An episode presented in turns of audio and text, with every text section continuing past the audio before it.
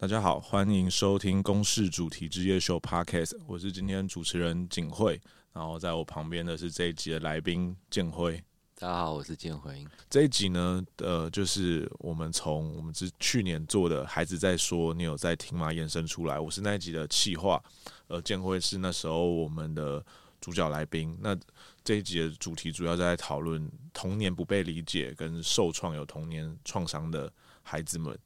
他们遇到的处境是什么？呃，先跟大家简单介绍，就是其实建辉是我的大学学长，我们俩都是念电影的。那我们现在也一起工作。建辉是马来西亚侨生，他的作品呃很厉害，就是有入围过很多不同影展，是我心中的神级学长。谢谢本科。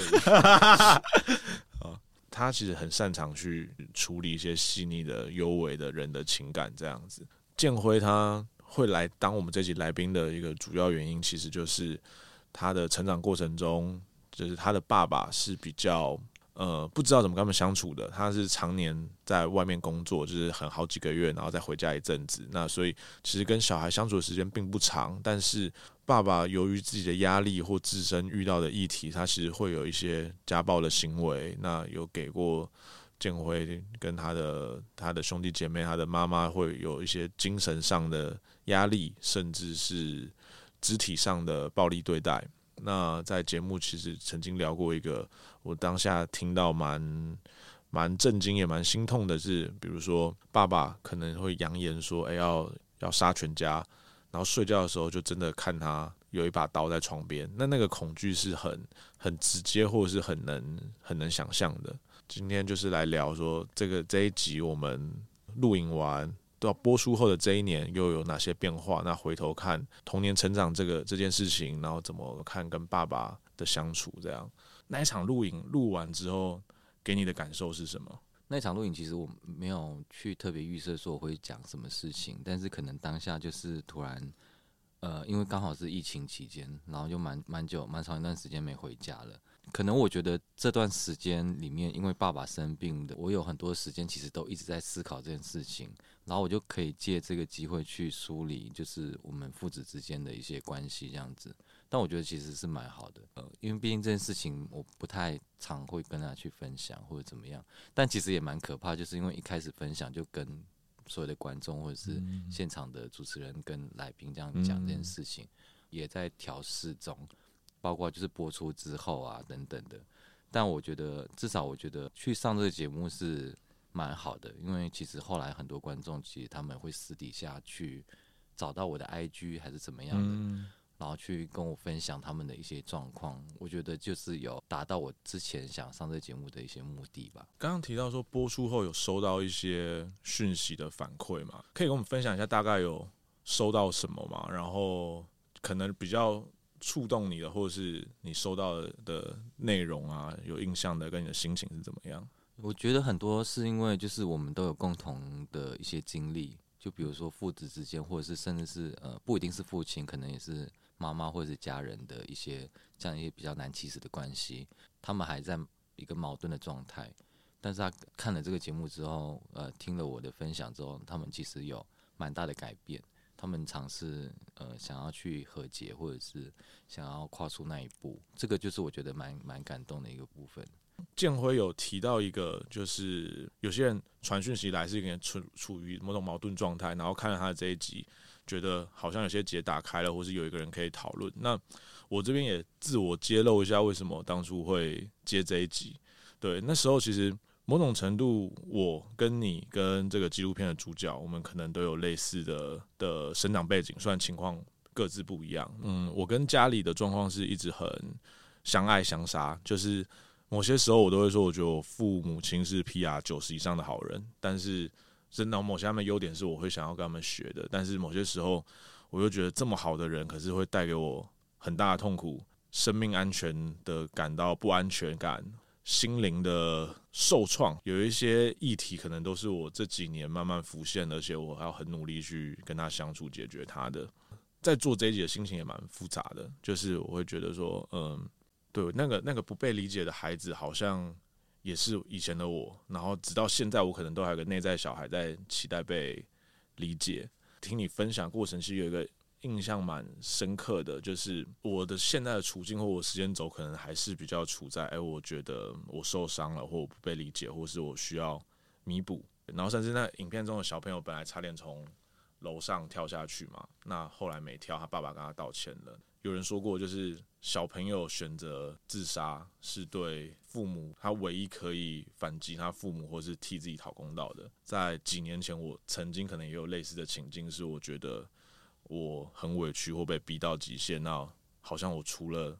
做类似伤害自己的举动之外，我很难得到公平的对待。但是，我就观察到，在跟你聊的时候，其实你是好像又更往这个阶段再更往前一点了。你比较可以多去想说，对我的童年的确没被理解，但是是不是爸爸的童年也没被理解，或者是是不是自己也很难找到方法理解爸爸？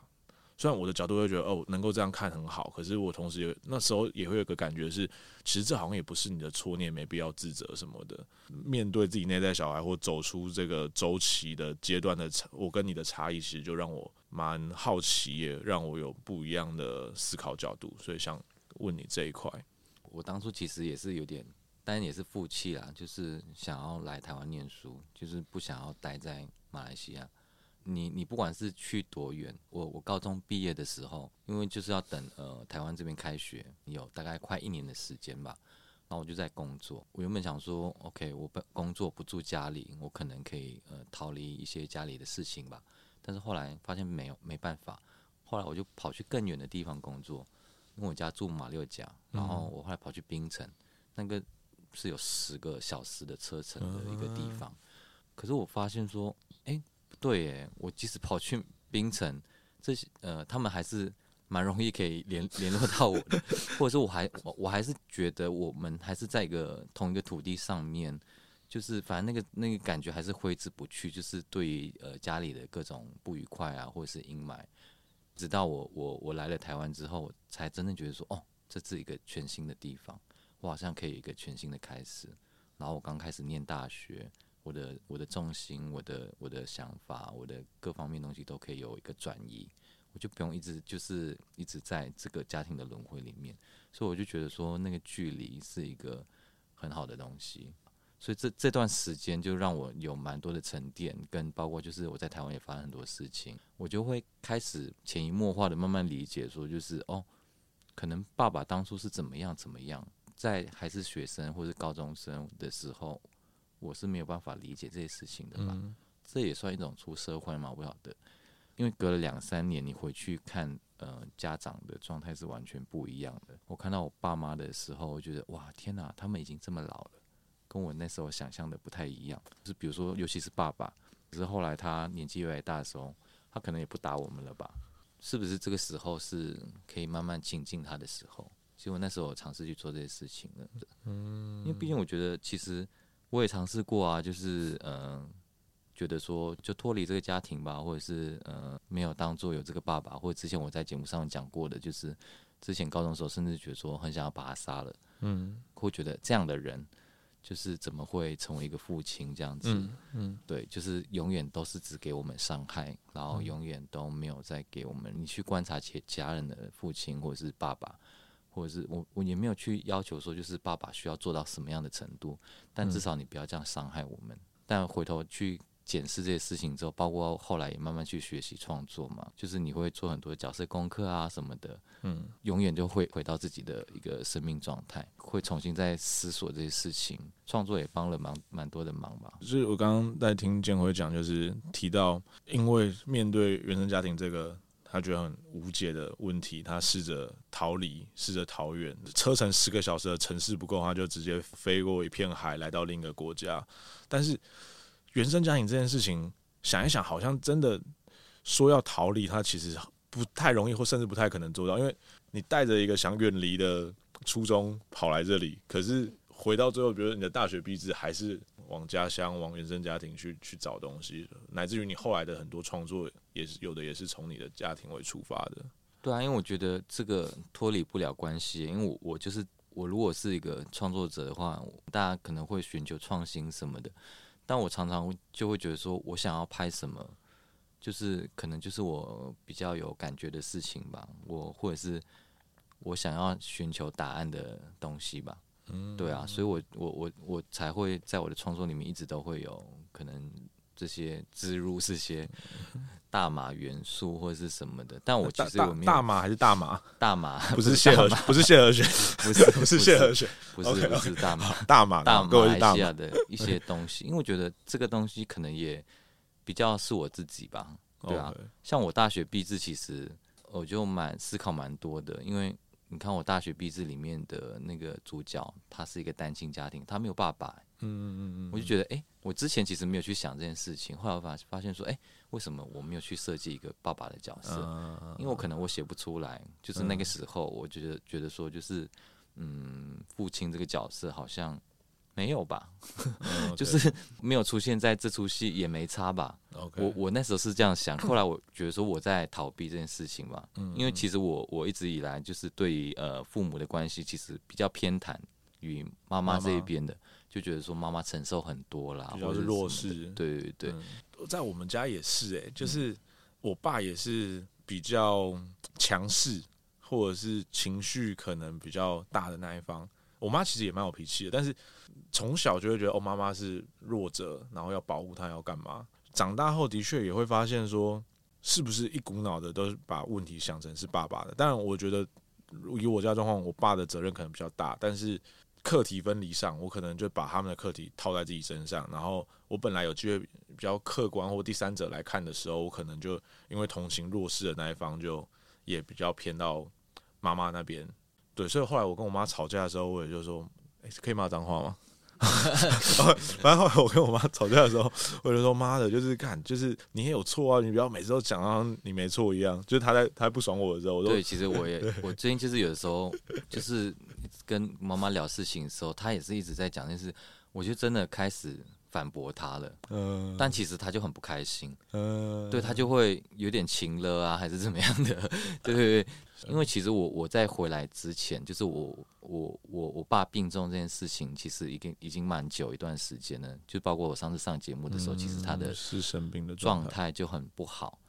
但是我一直觉得说，就是嗯，他为什么要撑这么久啊？嗯，就是是什么原因？嗯，然后我今年四月份的时候，我就先有回来过，回去过一次去看他。嗯，其实之前一直听家人的转述啊，一直觉得说，哦，他已经不记得任何事情了，嗯，他已经怎么样怎么样，无法自理了，我怎么样这样状态都会描述的很严重。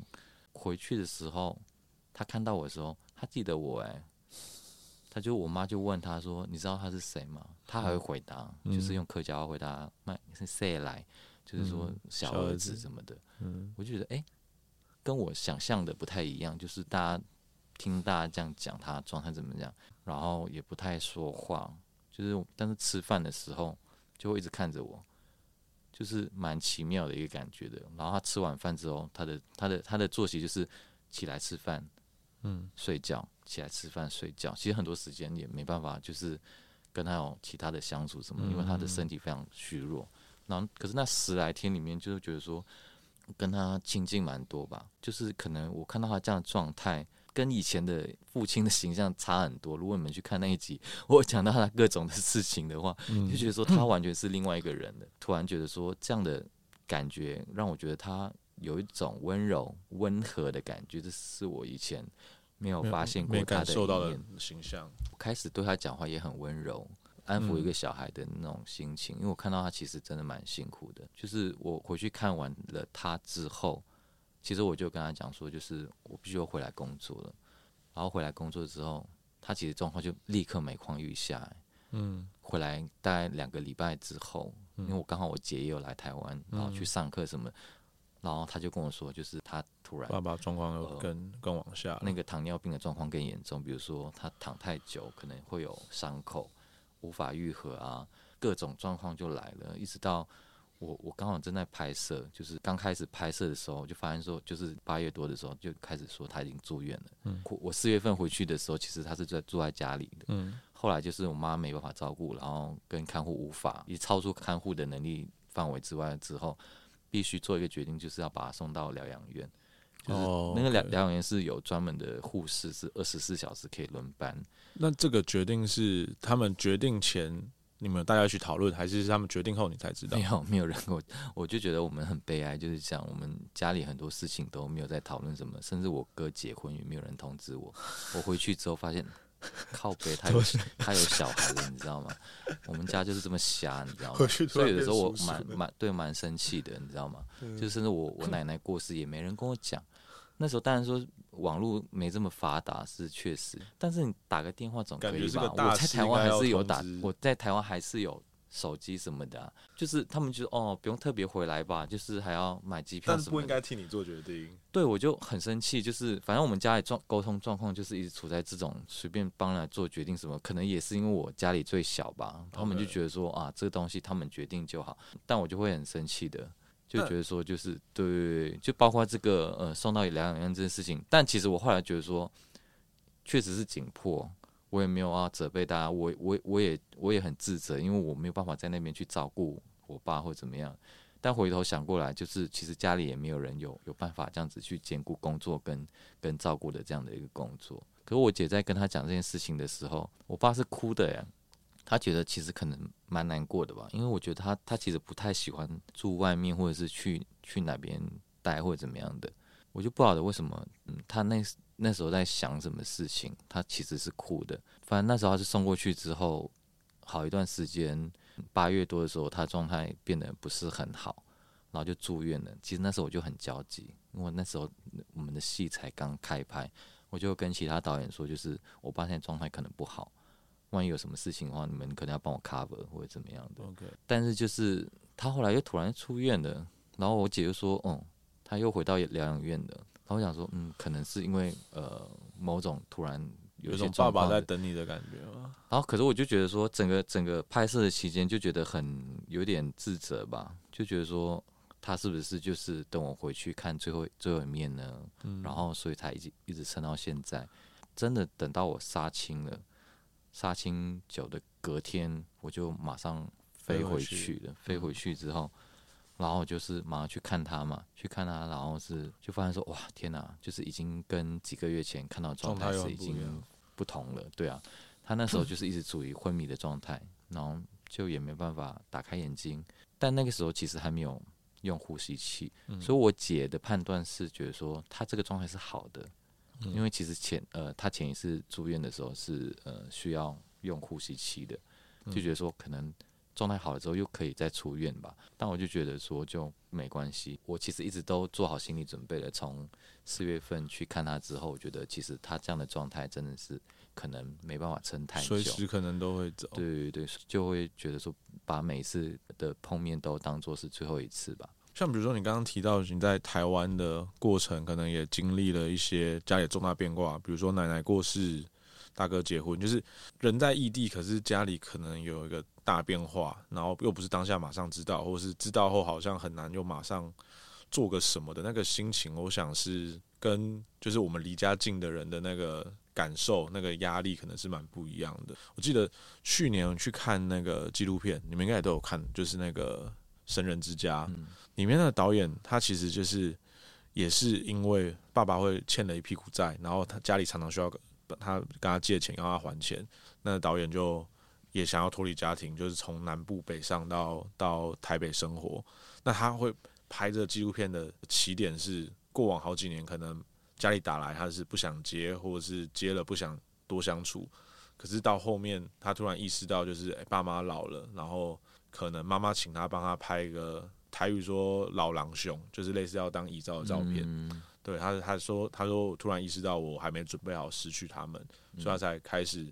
常回去，然后拍了这部纪录片，展开一个和解之路。那不晓得，就是你在台湾这几年，慢慢跟父亲走向和解，是可能也有意识到，就是随着时间在走，我们会越来越。离失去这个人的时间点更近吗？还是某一方面是有这样的一些想法，但另外另外一方面是也想要解救自己吧，因为我觉得以前年轻的时候就已经这个经历就蛮痛苦的，然后我觉得一直带着他走，反而越来越痛苦哎。然后后来我就尝试，OK，我先转个念好了，我就想想他总有一些跟我比较好的一些回忆吧。嗯嗯嗯，就是努力的去想，但很少很少。但其实我每次在想这件事情的时候，我就很难过，你知道吗？就是他其实明明就是有对我们很好的时候，就尤其是我们很小的时候，就是你会感觉到他，他是真的很温柔在跟你讲话，他真的是会是喜欢我们的，应该是疼爱我们的。但是为什么后面会这样？我就会一直更更矛盾这些事情，心情就也会蛮复杂的。可以讲一下，你觉得？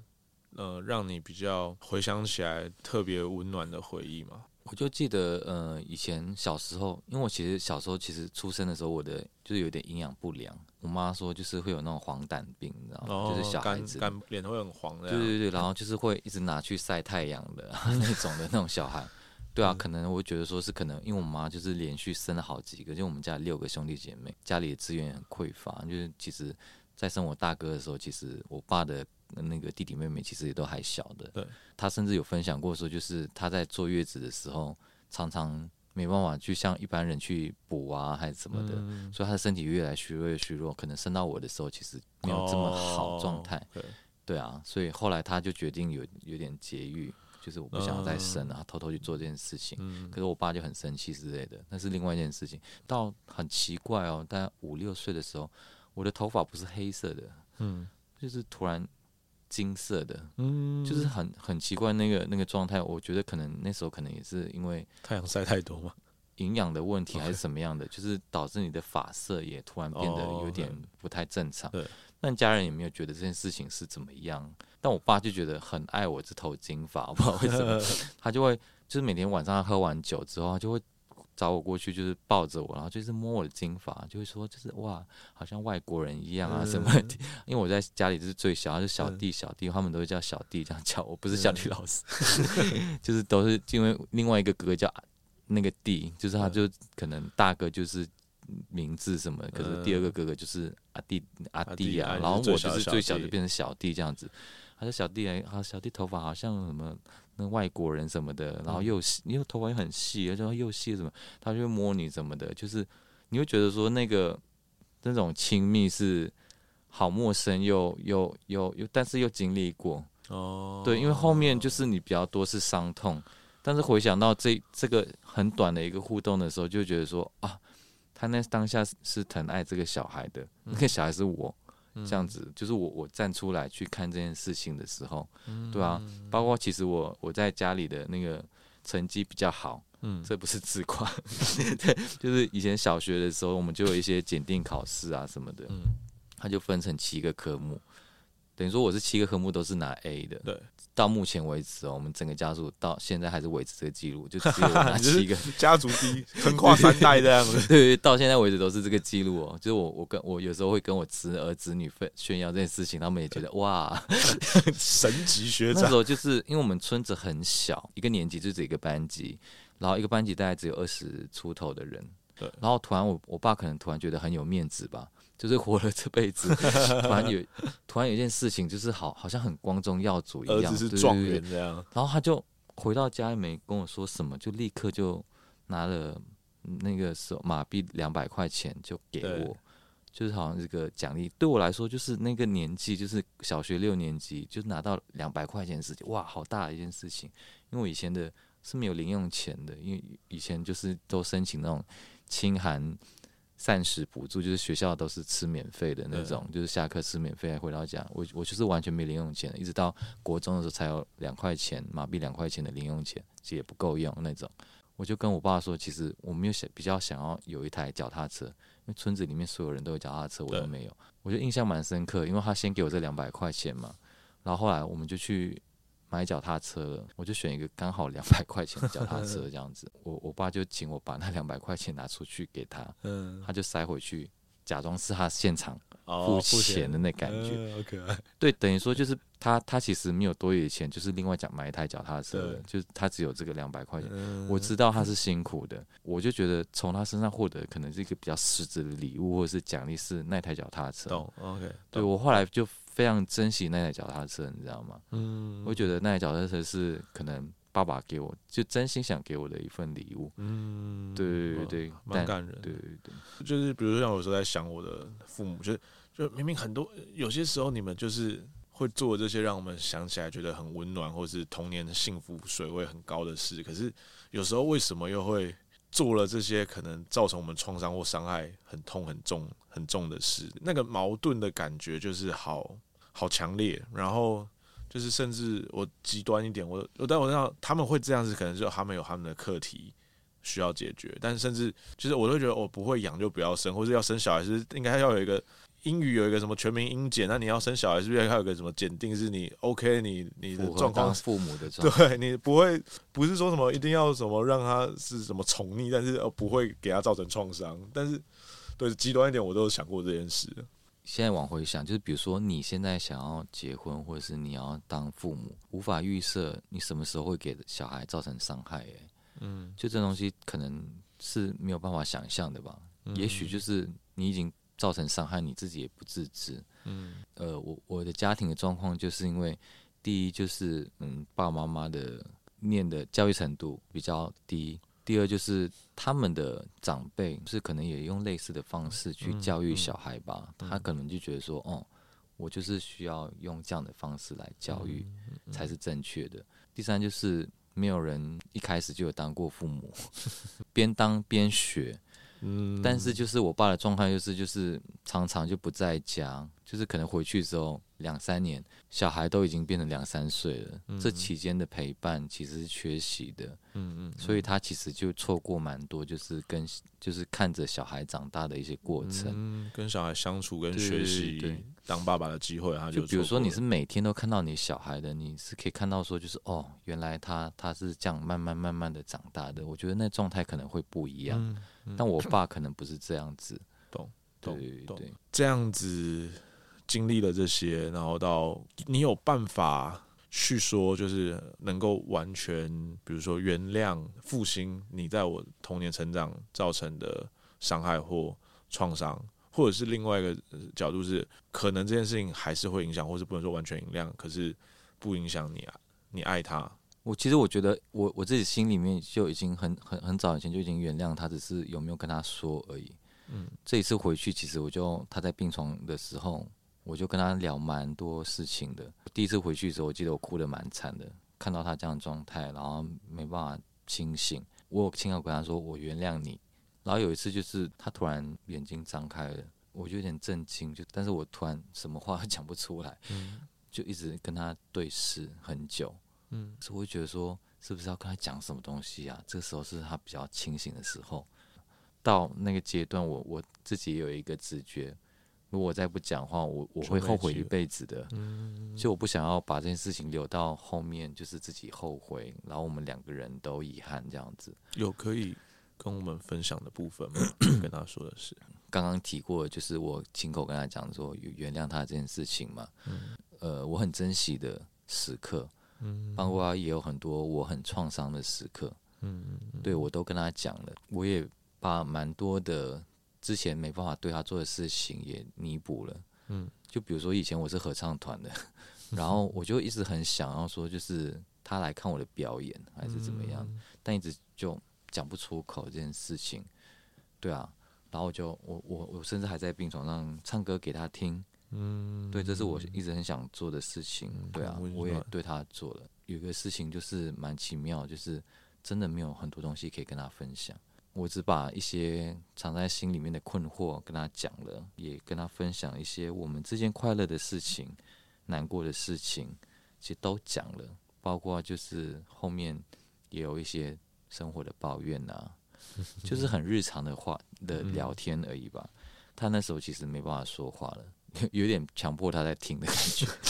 他 就完全一直都他在听。然后有一次就是，反正第一次他睁开眼睛的时候，其实我姐在下呃楼下一直找不到停车位，然后我就先上去。上去的时候看到他，他睁开眼睛的时候，我也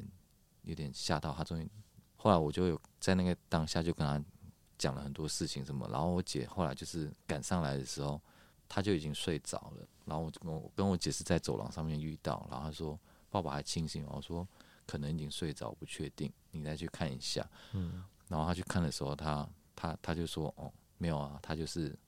跟之前一样，就是睡着的状态。嗯，可是他就问我说，就是你跟他说了什么事情？嗯，我说没有啊，没说什么。我当然说说没说什么，可是他说，他说爸爸在哭。啊，就是他睡着的时候，他说他眼角是流泪的。嗯，我我在跟他讲的时候，他慢慢就闭上眼睛哦，然后反正我讲完之后，我就离开了。我离开了之后，就是。呃，我就觉得说，就是可能他也累了，休息什么的。我姐这样跟我讲的时候，我就觉得说，嗯，他可能也在想这些事情。他其实是有接收到的，对。然后我就觉得，嗯，也也也蛮安慰的吧。嗯，对啊，因为我有我我有把我自己想要说的事情跟他讲，这样子。对，也包括就是说我跟他说，你不要再撑了，因为我看到他还蛮辛苦的，因为他后来的伤口是有点可怕。嗯嗯，就那个伤口是。那个已经见骨了哦，是真的蛮蛮蛮痛的，就是刚好就是在臀部脚的周围，就是你躺着是一定会压到的。嗯、等于说他每活一天就一直都在痛苦，就一直都、嗯、其实已经很难维持生命的状态。对对对对，可是后面就只能剩剩下打点滴，可是打点滴其实可能就有些那个糖分，但其实很矛盾是其实他是有糖尿病的。你补给那个糖分，对他的伤口是越来越伤害，所以我就觉得说，我就一直跟他讲说，你不要再撑，你在等什么？我一直在问他。第二次去看的时候，他又清醒，就是很奇怪。隔壁的那个伯伯就跟他讲说，我没有看过他醒着的。有有一种你来的时候，你来的时候，他知他都知道，很奇怪啊，就是他他知道你好像觉得你快，知道你快来，他突然就醒来了。他时间都抓很准，那个北北跟我讲，嗯，我说哦是哦，我就也也蛮欣慰的，我就觉得有点奇妙，啊、这个这个就是有时候人过世之前都会有一些很奇妙的事情发生，包括这件事情，我就觉得很奇妙，就是我去的时候他就是清醒了。我想象是爸爸的话，其实也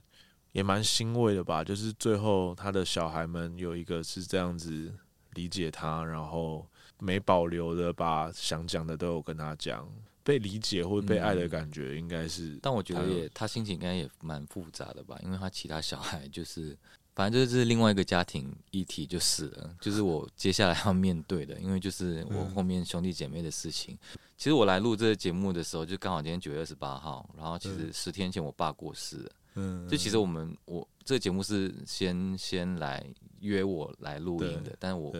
我我刚好那时候其实就有跟景惠说，就是我想我要先回去，因为我爸病得蛮严重的。就是这边要特别去谢谢建辉，就是就是当初录答应答应来录影的时候，建辉那时候因为刚好是去年二零二二疫情期间，他已经一阵子没回马来西亚了。那录完影的今年二零二三就是。呃，他终于终于有回去了两趟，但那个回去是因为就是父亲的身体状况越来越差了。那在我们在录影的当下的十天前，才经历了就是父亲过世。那其实真的要特别谢谢建辉愿意一样就是来跟我们录音，跟我们分享，也蛮吊诡的一个点是，比如说你的成长经验，其实父亲常常是缺席，或者至于这个家父亲角色可能是。让人感受到缺席的时候比较多，可是当他真的离开的时候，对家庭的冲击跟影响还是很大的。对啊，就是就跟我们为什么就是你跟陌生人或者是跟朋友吵架，你大可可以离开，可是家庭就是会有一个束缚在，你就很奇怪，尤其是可能是东方人吧，就觉得说哦血缘关系啦，或者是觉得说哦我必须要进。孝心啊，或者怎么样的，你就会一直被这种传统的那个价值观给绑架。但后来我就觉得说，我觉得我自己做一件蛮好的事情，就是我不会去刻意的去只讲他好的事情。嗯，我在他面前，其实他不好的事情，我觉得我也需要让他知道。嗯 OK，就在他临终之前，我我我没有觉得这是残酷的事情。嗯，因为我觉得那是我对他的真心话吧。嗯嗯，因为我不会觉得说，就是我现在在你临终的时候，我只想要跟你讲一些你想要听的东西。嗯，那你有跟他讲过我爱你吗？哦，我跟你说，呃，最后一次看他的时候，比如说礼拜天是我最后一天，最后一次去看他，因为他状状态一直反反复复，不确定说这个东西是会持续多久。就是我，因为我不希望说，就是我看着他走。我是希望说，就是他离离去的时候，我我还是跟他有一点距离的。嗯，我不想要到这么亲近，你知道吗？嗯、就是我觉得我好难受，就是嗯，整个那么近距离的面对他走一整个礼拜这样跟他每天的这样相处下来，其实我超难受的，因为就是一直很难走出这个阴霾。然后我其实我那天最后一次见他的时候，我就有跟他讲说，这可能是我最后一次看你了。嗯，因为我我就跟他说我要回去了，我礼拜二的飞机，嗯、然后我礼拜今天晚上就跟我姐要先去吉隆坡过一夜，嗯，然后隔天就要走了这样子。嗯、我也跟他讲说，其实我不确定最后一面的意义是什么，难道要看着你断气吗？嗯，这其实也不是我想希望看到的事情。这样子，嗯、这几天跟你相处下来，该说的话也讲完了，嗯、然后该该做的事情，我觉得。我没有珍惜到那一刻，嗯，对，我觉得我我需要放手，你也要放手了，嗯，我反而一直在鼓励他，反而是鼓励我说放下，赶快赶快，就是不要再有牵挂或者什么，你赶快离开这样子。他走是我希望的，因为真的太辛苦了，嗯，我们那边不能让他什么安乐死什么的，嗯，就是没有办法做这些决定，嗯，只有他可以选择，我觉得啦，嗯，对啊，你要不要就是咽下这一口气，或者是你要不要就是真的是。把所有事情放开，怎么的？然后那天晚上，我就跟我姐回吉隆坡了。我姐就错过了一通电话。然后不久之后，我我哥打来，他就跟我说：“嗯，我爸走了，这样子。”就是在隔一天之后，我在想，即使我那一天要去看他，也来不及看最后一面，因为医院开放时间是中午十二点，可是他离开时间是早上十点多。就是在我前一晚跟他讲的那些事情之后，嗯嗯嗯，就是说你要放开或者什么。但我最后一句话跟他讲说是：“爸爸，我爱你。”我跟他讲的是这件事情，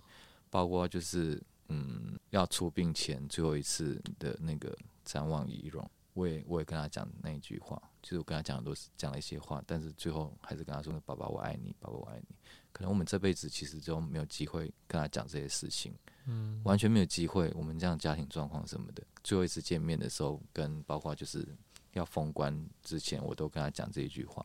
他可能有接受吧，后来他才放心的离开，这样子觉得蛮好的。那在守灵的时候，你说好几个晚上之后你自己在顾嘛？你跟爸爸两个人读书的时候，嗯，你有跟他说了些什么？其实很多都是抱怨呢，因为就是兄弟姐妹的事情啊。对啊，因为我就觉得，我就跟他说，你现在看的比较清楚吧，就是一些事情。他过世那几天，整个天气反反复复，你知道吗？就不是超级。大热天，然后就是狂风暴雨，真是狂风暴雨。因为他的他的灵堂外面就是整个漏水什么的，嗯，然后一个人去那边处理什么的，你知道吗？我看你，我看你的线动，你真的是无法想象，哎，很辛苦。反正就各种了，我就不想要抱抱怨这些事情了。然后反正我已经，我完全就是一直一直在跟我爸讲这件事情。你看，你看，这样这样这样这样。对啊，有的时候就是很心酸的时候也，也也也也跟他哭啊，嗯、哭诉啊什么的。嗯、我我那阵子那几天，我没有别人可以讲这些苦楚的事情，嗯、就是痛苦的事情。对啊，我就只有跟他抱怨什么的。但我就觉得说，也是我跟他之间的一个相处吧。而且那阵子就是因为家里蛮小的，没有别的房间的，我都睡他房间呢。哦，没有人敢睡他房，就我都睡他房间这样子。然后很奇妙，有一天就是那个做法事，刮了一阵风这样子。但是我就觉得说，我那时候就是因为其实我很累，我我整个整个丧礼期间我没没有太多的心力可以哭啊，或者是难过什么的。嗯嗯、但那个时候我就觉得说，哎，有一个想哭的感觉，就是心里酸酸的，然后然后然后就是已经开始泛泪了。嗯、我也听不懂那个咒语是在念什么。嗯然后就觉得蛮难过的，然后那个那个道士就一直挥一个旗子，后来我才知道说那个旗子是三魂七六魄，三魂七魄，三魂七魄就是爸爸三魂七魄，然后才才知道说哦，他在做一个招魂仪式，嗯嗯，因为他结束之后才说哦，现在爸爸的魂啊什么都已经回来了，蛮奇妙的，就是那个当下我会蛮蛮有想。哭的一个感觉，有感受到爸爸的。对对对，嗯、然后包括那天晚上我睡他的房间的时候，因为他他之前就是偷偷跑出去什么的，然后家里的他的房间的门后来就是没办法锁的，嗯，然后其实就只能靠着，但其实不至于会突然打开门什么。我那天晚上就睡他房间的时候，已经半夜吧，我想说先休息一下下，看一下就是讯息啊什么的，门就突然打开，然后就门是。是推开的那种，你知道吗？爸爸回来，推开我说，嗯，是因为风太大，不可能啊，因为室内哎，整个整个那个门是推开，我说，我就把那个门重新再推回去，对，推回去之后，我就上去床上，然后就继续，而且推开一次，我那时候想说，我靠，是怎样？爸爸不不开心吗？因为那个时候。是，就是师傅那一天就有贴了一个符在他的那个那个门上面，我不晓得是不是这个原因，反正我就也没有多想，我我就我就自己直接讲说，我说。我说你可能不太喜欢让他睡你房间什么的，但我真的没有地方可以睡。我是说，你就你就让我我说你现在也有新的地方可以睡，就是你的你的位置已经是不同了，你不要再回来这里跟我抢这个位置。我就有跟他跟他讲哦，后来那个门就不开了，你知道他？就很神奇，那个门就不开了，你知道吗？爸爸给你最后的礼物是房间让给你睡。对，我就跟他说我没有地方睡了，你不然你要我睡哪里嘛？对啊，我就有跟他这样讲，然后后来后来后来后来就门就不开了。我隔天我就测试那个门，就我想说不合理哦，真的不太有可能。就是我还拿电风扇去吹那个门，那个方式就不一样，它不是那种这样推开的那种，你知道吗？就是不可能是那种推开的，就是你就是是有一个推的那种感觉，它你。风一定是怎么样怎么样的，那时候也没有风啊，我就觉得很奇怪，你知道吗？我其实也没有在怕这件事情，就是整个爸爸过世的过程什么的，很多人就是不敢那个守夜或者怎么样。因为自己爸，你会觉得自己爸？对对，我因为我我可能我前面我已经看到他最不好的状态了，对，而且就是他现在回家的状态是已经整理过、化妆，整个是干净的。他那个最生病最严重的状态状态，其实我都已经看到了。其实我没有觉得说，就是以前小时候会害怕，就是可能爷爷过世什么，就很怕怎么样的。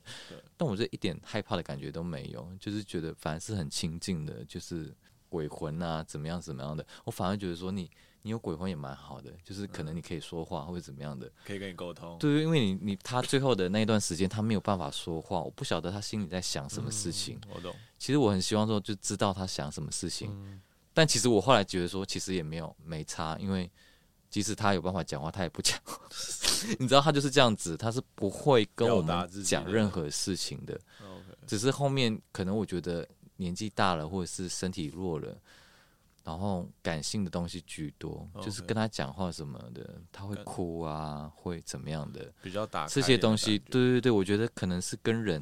人走到生命某个阶段的时候，他的一些感官会突然放开。就比如说，他以前就是一个很紧绷的人。很凶，很怎么样的？他对你的东西就很很直接，打的啊、骂的啊什么的。但后来就整个柔软了很多，你知道吗？就是可能自己也突然没办法走了，没办法做很多事情的时候，嗯，突然这些他的所有的感官，我感觉得到是整个放开的。包括我姐说她哭啊什么的，因为我从来没有看过她在哭。以前很难想象，就是你不会觉得说她会哭或者怎么样的。可是后来她变得很柔软。然后很感性，这个时候某种程度，他他的一些东西是比较能够接受的，但他也不会讲，说出口，这可能就是他的个性。想请建辉帮我分享一个，就是童年你比较现在印象深，可能受受创的经验会是什么？我其实刚刚一直听你在讲这些事情的时候，我我我以前可能会觉得说，我，就是爸爸过世之前，嗯、我一直觉得说我童年的创伤可能都是，嗯、可能是他对我们做了什么事情，比如说暴力的，或者是不管是肢体还是言语的那种事情，是让我觉得很创伤的。但我刚刚想了一下之后，我就觉得说，不是这些事情，哎，好像是有一次。就是很小的时候，因为我爸爸是割橡胶树的，嗯嗯，他割橡胶树的时候，他就会带我过去工作。你就会看到橡胶园里面有很多的橡胶树，就是他的他们身上都会被割了很多刀，就是因为要让让他有一些新鲜的那个橡胶汁留下来，所以他每次都会往不同的地方割下去。嗯，所以你就看到很多新旧的伤口。我就觉得说，我跟着我爸工作的时候，他可能好像要让我知道说，就是。从小就要知道说赚钱很辛苦这件事情吧，但是就是因为我年纪那时候太小了，有的时候因为那橡胶园很大，嗯，它会突然消失，嗯，我觉得我就会很害怕，我就到处去找我爸到底在哪里，到底在哪里。回过头来就是最创伤是这件事情嘛。嗯，我觉得是突然爸爸消失了这件事情。嗯嗯，它只是一一个小小的事情，但是我觉得我到现在为止，就是我觉得这个伤这伤害对我来说，就是可能可能对照其他他做的事情会来得更大。有个被丢下的恐惧吗？对，就是他可能是心理层面的，就是整个橡胶园那种状态、那种氛围，你听到任何很奇怪的声音，什么都让你觉得很害怕。我那时候才不过是才